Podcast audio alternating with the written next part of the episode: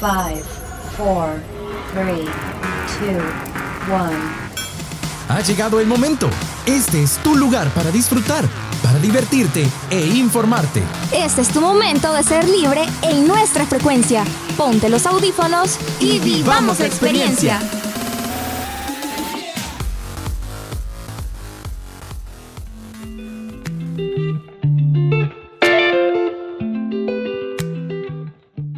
Hola, gente, bienvenidos a su programa Frecuencia Libre. Les saluda Miguel Hernández y pues bueno, es un gusto estar aquí acompañándolos. Cuéntenos cómo les ha ido, cómo les está yendo y pues déjenme decirles que yo no estoy solo porque me acompaña nuevamente César Panameño. Hola, ¿cómo están? Bienvenidos de nuevo a Frecuencia Libre. Es un gusto tenerlos con nosotros otra semana más. Venimos recargados, ya alistados para contarles un poquito de todas las secciones que traemos esta semana, Miguel. Así es, César, porque venimos bien cargados de información, de entretenimiento y si te parece, pasemos de una vez a la primera sección de nuestro programa.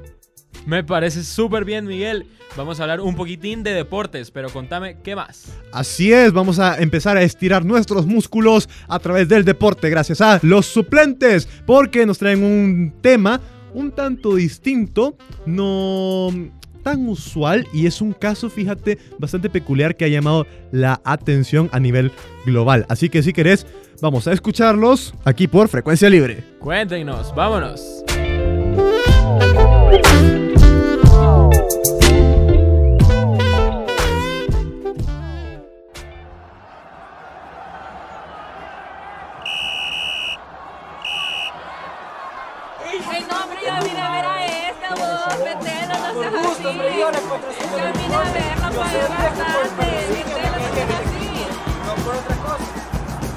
Suena el pitío del árbitro y el encuentro finaliza y los suplentes no pudimos estar en la cancha, pero les traemos toda la información que no pudieron escuchar.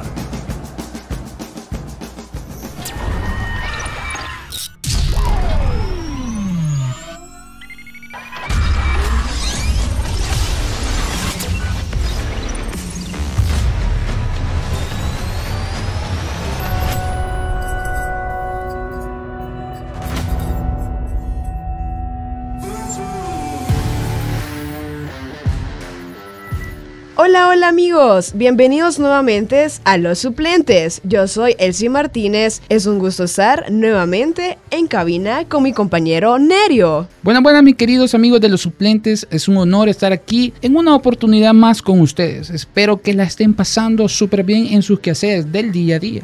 Así que démosles con todo.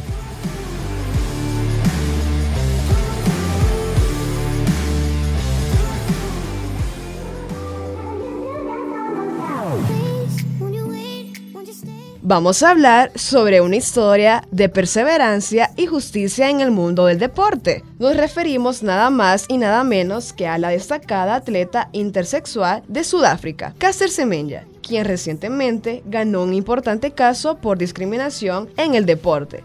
Sin más que decir, empecemos. Debemos de saber quién es Caster. Ella nació el 7 de enero en el año 1991 en Sudáfrica. Es una atleta que se especializa en pruebas de media distancia, especialmente en los 800 metros. Desde joven, Semenya mostró un talento excepcional para el atletismo, lo que la llevó a participar en competiciones a nivel nacional e internacional. Qué interesante de dónde proviene Caster, pero fíjate que también es muy importante el caso de ella, ya que es por discriminación te voy a contar un poco sobre eso. En el 2009, Caster saltó a la fama cuando ganó el oro en los 800 metros en el Campeonato Mundial de Atletismo en Berlín. Sin embargo, su victoria fue opacada por una controversia sobre su género y diferencias sexuales. La Federación Internacional de Atletismo solicitó que Semenya se sometiera a pruebas de verificación de género, que incluían pruebas de testosterona debido a sus características físicas y atípicas. Las pruebas revelaron que Caster Semenya tienen una condición conocida como hiperandrogenismo, que se caracteriza por niveles más altos de testosterona en comparación con la mayoría de las mujeres. aunque Semenya ya es una mujer biológicamente comprobada. La Federación Internacional y algunos críticos argumentaron que sus niveles de testosterona le proporcionan una ventaja injusta en las pruebas de media distancia. Déjame contarte también sobre la lucha legal. Semenya y su equipo legal decidieron desafiar las regulaciones de la Federación Internacional de Atletismo en el Tribunal de Arbitraje Deportivo. Argumentaron que las regulaciones eran discriminatorias, injustas y violaban los derechos humanos y la dignidad y las atletas intersexuales.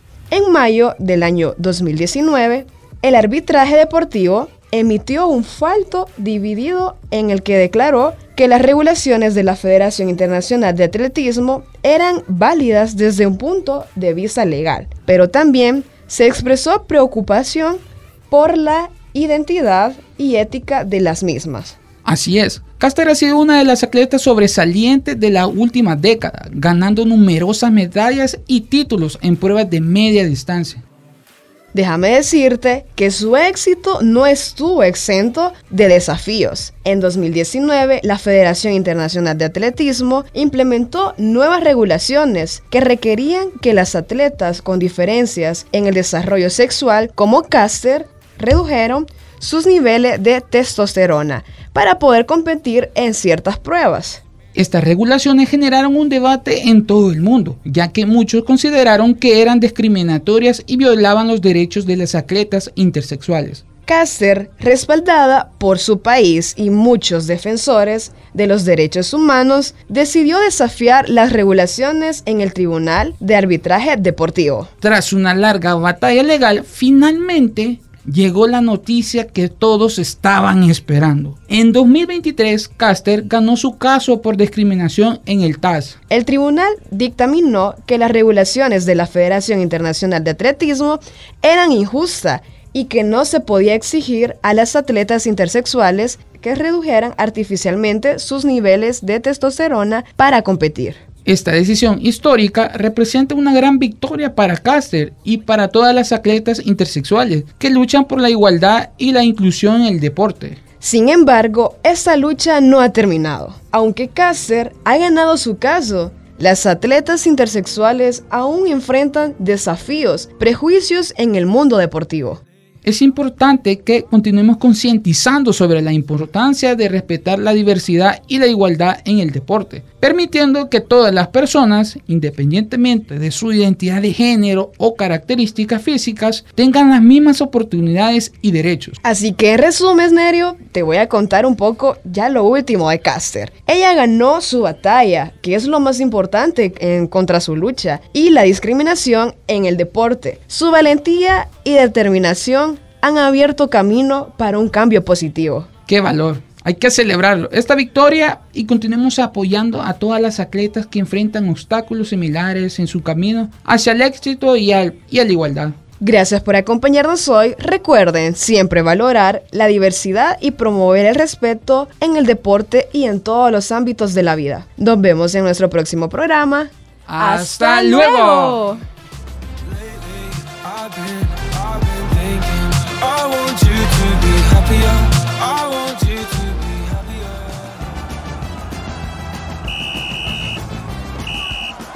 Somos los suplentes y ojalá seamos los titulares en el siguiente encuentro. Hasta la próxima.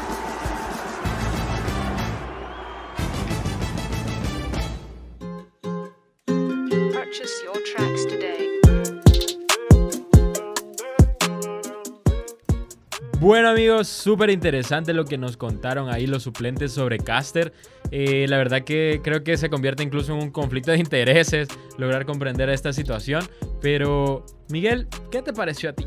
Pues definitivamente César es un caso muy curioso ya que no suelen pasar estos casos o por lo menos a niveles digamos tan altos en la esfera del deporte. Así que pues bueno, nada más queda estar atentos a la resolución final de este conflicto. Así que pues si te parece César pasamos a la siguiente sección. Claro que sí, vámonos directito a lo que no sabías en un minuto. ¿Sabías vos cuál es el café más caro del mundo? Pues fíjate que la verdad no, me agarraste en curva. Así que Vamos a descubrirlo. vamos.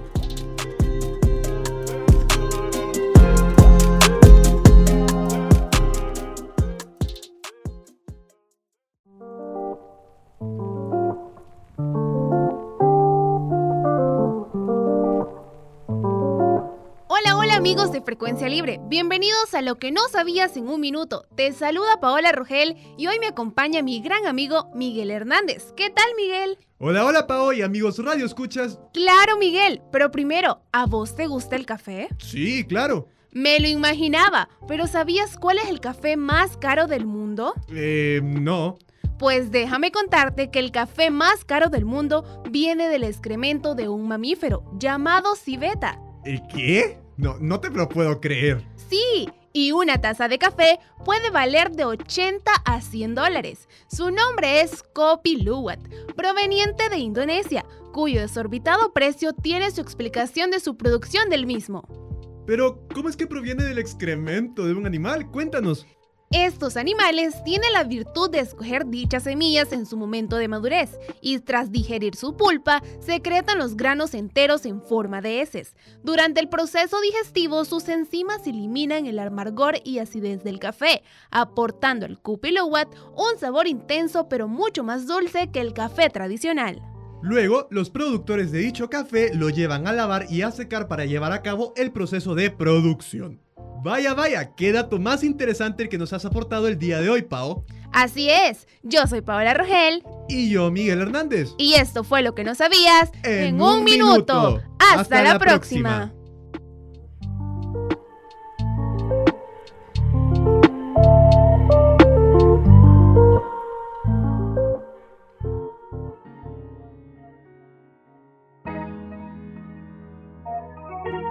¿Quién diría que de Asia sería el café más caro del mundo? Pero bueno, y bien peculiar la forma también de donde sale y yo creería que tendría un olor medio raro.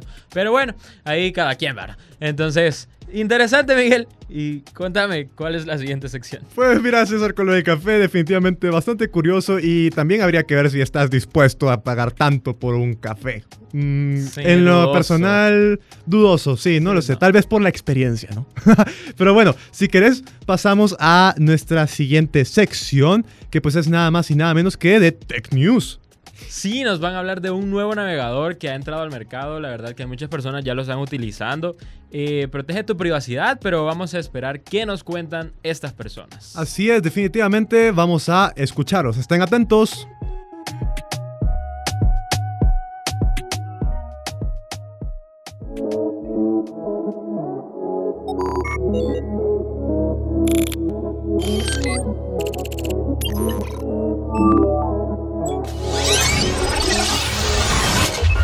¿Qué ondas, people? Soy Michelle Martínez, nueva integrante de la familia Frecuencia Libre. Bienvenidos a un nuevo episodio de Tech News. Aprovechemos estos dos minutos y platiquemos sobre Brave, qué es y qué tiene de especial. Todos conocemos Chrome, Safari, Edge o Firefox, pero ¿te suena el nombre Brave? Brave es un navegador web creado en 2016 por la compañía Brave Software. Lo que hace a Brave diferente de otros navegadores es la prioridad que le dan a la privacidad. Tiene la capacidad de bloquear anuncios y rastreadores en línea a través de escudos que buscan proteger tu información y combatir malware sin necesidad de descargar extensiones extra. Al bloquear los anuncios y rastreadores, Brave tiene la ventaja de que las páginas web cargan más rápido y hasta te ahorras datos. Tiene funciones como eliminación de datos de navegación, administrador de contraseñas incorporado, autocompletar formularios, control de cookies, listas de filtros personalizados, además de un sistema de recompensas BAT, token de atención básica, que te da criptomonedas a cambio de tu atención. Estas recompensas lo que hacen es incentivar el uso del navegador y premiar por ver anuncios que aparecen como notificaciones o imágenes que se muestran en la página principal de Brave. Estas criptomonedas son almacenables e intercambiables, lo que permite una conexión de beneficio mutuo entre usuario, creadores de contenido y anunciantes.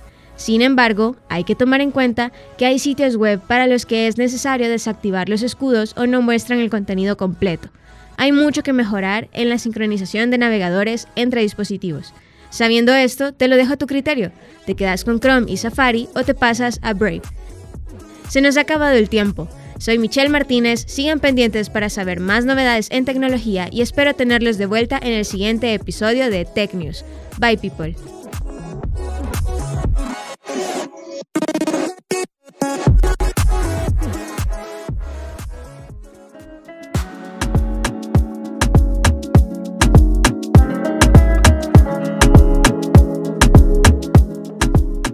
Así que muchísimas gracias chicos de Tech News. Mira, muy interesante César, de verdad, porque pues bueno, es una alternativa diferente de los buscadores convencionales. Yo creo que todo el mundo utiliza, bueno, el más utilizado definitivamente es Google, pero pues hay otros buscadores que se nos vienen a la mente antes que este nuevo Brave. Definitivamente, señores, Google de hecho va a abrir una nueva sede aquí en el país, por lo que estuve viendo hace poco. Así que atentos, pero utilicen Brave con responsabilidad. No anden haciendo cosas indebidas, señores. Eso no es de Dios. Pero bueno, Miguel, vamos a la siguiente sección de Zona Geek. Así es César, porque mira, de- déjame preguntarte una cosa. ¿A vos te gustan los cómics? La verdad que sí. Me ¿Ah, sí? gustan mucho. Me gusta incluso más que las películas que sacaron después. Y hay muchos cómics que creo yo valen la pena sacarlos en la pantalla grande y no lo han hecho. Wow, definitivamente los cómics, hay muchos cómics muy buenos, hay otros cómics tal vez no tan buenos, pero definitivamente que si hay algo que no podemos negar es que tienen un estilo único, César. Y precisamente de eso vamos a hablar, de cómo surgió este estilo gráfico, por llamarlo de alguna forma, tan característico de los cómics. Bueno, escuchemos a ver qué nos cuentan acerca de los cómics.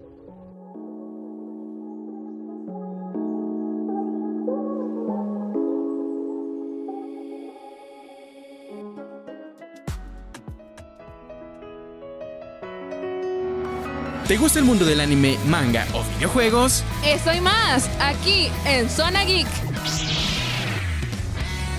Un lugar donde todos los fandoms son bienvenidos.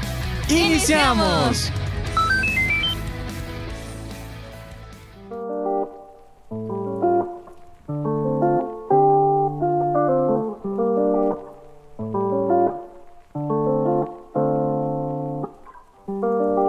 Días, tardes o noches. Les saluda Alex Fernández y mi compañera Daniela González. Y les damos la bienvenida a su Zona Geek, donde aceptamos a todos los fandoms y a todos los interesados en escuchar solo aquí en Frecuencia Libre.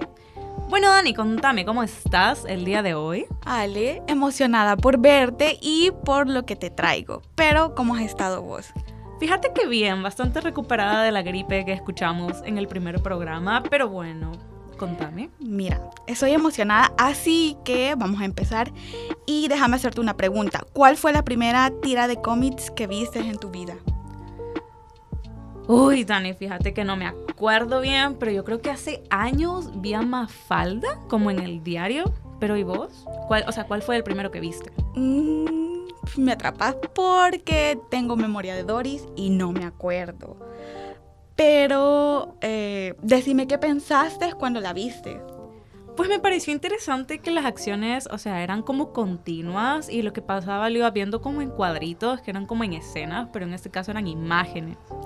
Déjame decirte que esos estilos de cuadritos que te llamaron la atención se llaman viñetas. Este estilo de dibujos se originó justamente por los cómics. Ah, o sea que gracias a los cómics se inventaron las viñetas. Sí y no. Las viñetas que se tenían eran una especie de cómics, pero no como los conocemos ahora. Ah, entonces ¿cómo eran? Pues fíjate que algunos creen que la primera ilustración plasmada en viñetas fue la Biblia de Belislav, el cual es un manuscrito del siglo XIV, el cual contiene 747 ilustraciones del Antiguo Testamento. Esto lo hicieron debido al alto nivel de analfabetismo que había en la época, por lo cual decidieron representar la Biblia con, con ilustraciones. Ah, pero Dani, yo tenía entendido que los primeros en hacer viñetas fueron los egipcios por medio de los jeroglíficos. Pues sí, por eso te estoy diciendo que no todos, que algunos creen que la Biblia fue la primera. Ay, vaya, está bien, pues. Pero entonces, así como conocemos el cómic con elementos como diálogos, globos de texto y ese dinamismo en las acciones en cada viñeta, ¿cuál fue? Fue The Yellow Kid, el cual se lanzó en un periódico de Nueva York en 1895. Sí, pero este cómic tenemos que recordar que originalmente fue lanzado bajo el nombre At the Circus in Hogan Sally por Richard Atcott mostrando diferentes personajes muy característicos, pero se conoció un año después como Yellow Kid porque la indumentaria de su personaje se volvió amarilla. Pero contame Dani, ¿de qué trataba el cómic? Pues estas olas de críticas que se dieron en la época surgió lo que conocemos como la prensa amarilla. Ay, ¿hasta cuándo se publicó este cómic? Pues fíjate que dejó de publicarse en 1898, cuando su autor decidió explorar nuevos géneros y pues abandonó por siempre el niño vestido de amarillo. Ah, pero por lo que entiendo, este cómic no fue muy famoso en algunos países. Por ejemplo, en España entiendo que no sonó mucho. Es verdad, pues porque estaba sujeto a un contexto so- socioeconómico muy marcado. Casi que no parecía hecho para niños, entonces los niños se aburrían y no les interesaba. Pues el que sí fue un gran éxito en los diarios fue el cómic The, Mo- The Mood and Jeff and the Bat Fisher, que fue lanzado en 1907 y su éxito fue tal que se extendió hasta 1982. Pero Dani, también acordate que las tiras cómicas eran como muy cortitas en los diarios, pero esto en algún momento cambió. Sí. Fue publicada la revista The Funnies, la cual era publicada mensualmente y estaba conformada ca- únicamente por tiras cómicas. Juela, Dani, qué interesante todo lo que me has contado de cómo surgió el género que no ha dejado de crecer y popularizarse a lo largo del tiempo y que sigue y seguirá teniendo un gran éxito, evidentemente. Sí, Ale, podemos hablar horas y horas de esto, pero lastimosamente ya es hora de despedirnos. Así que gracias queridos oyentes por escucharnos y vibrar en la misma frecuencia que nosotras. Y recuerden que Ale y yo estaremos emocionadas por volvernos a encontrar en su zona geek, solo aquí en frecuencia libre. Hasta la próxima.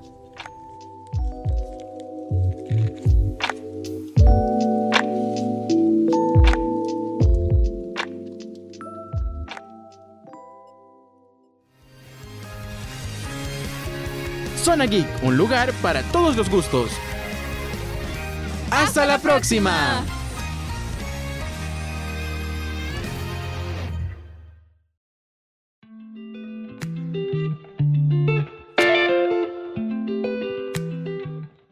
Miguel, qué chivo hablar un poquito de los cómics y escuchar cómo nacieron estas eh, diseños de papel, no sé, es que arte definitivamente ni siquiera creo que tiene un nombre para describir lo bonito que es. Sí, mira, vos lo dijiste, es arte, de verdad. O sea, los cómics genuinamente son, fueron tan innovadores en su época y siguen siendo innovadores. O sea, los cómics siguen manteniendo esa esencia tan característica de ellos que pues ya inmediatamente nosotros identificamos su estilo con cómics. Podemos verlo en una película quizás, en algún anuncio, y nosotros pensamos, ah, mira, tiene el estilo de los cómics.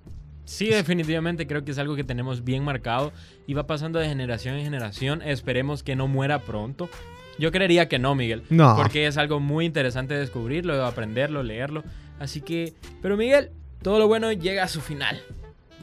Efectivamente, el dicho que traté de recordar la pasada emisión. Pero bueno, definitivamente hemos llegado al final de nuestro programa. Muchísimas gracias de verdad por acompañarnos hasta el final.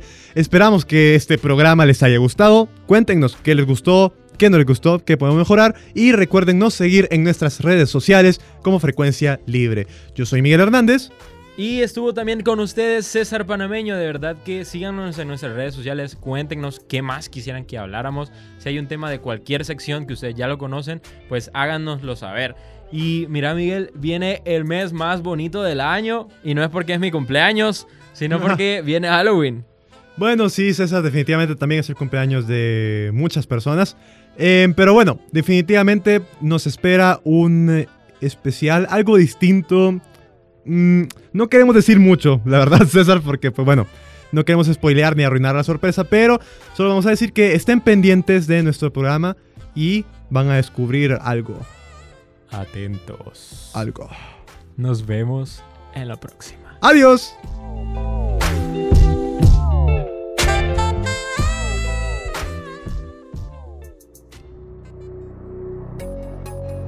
Este fue nuestro momento en Frecuencia Libre. Esperamos que hayas disfrutado. Quédate pendiente de nuestra próxima edición. Frecuencia Libre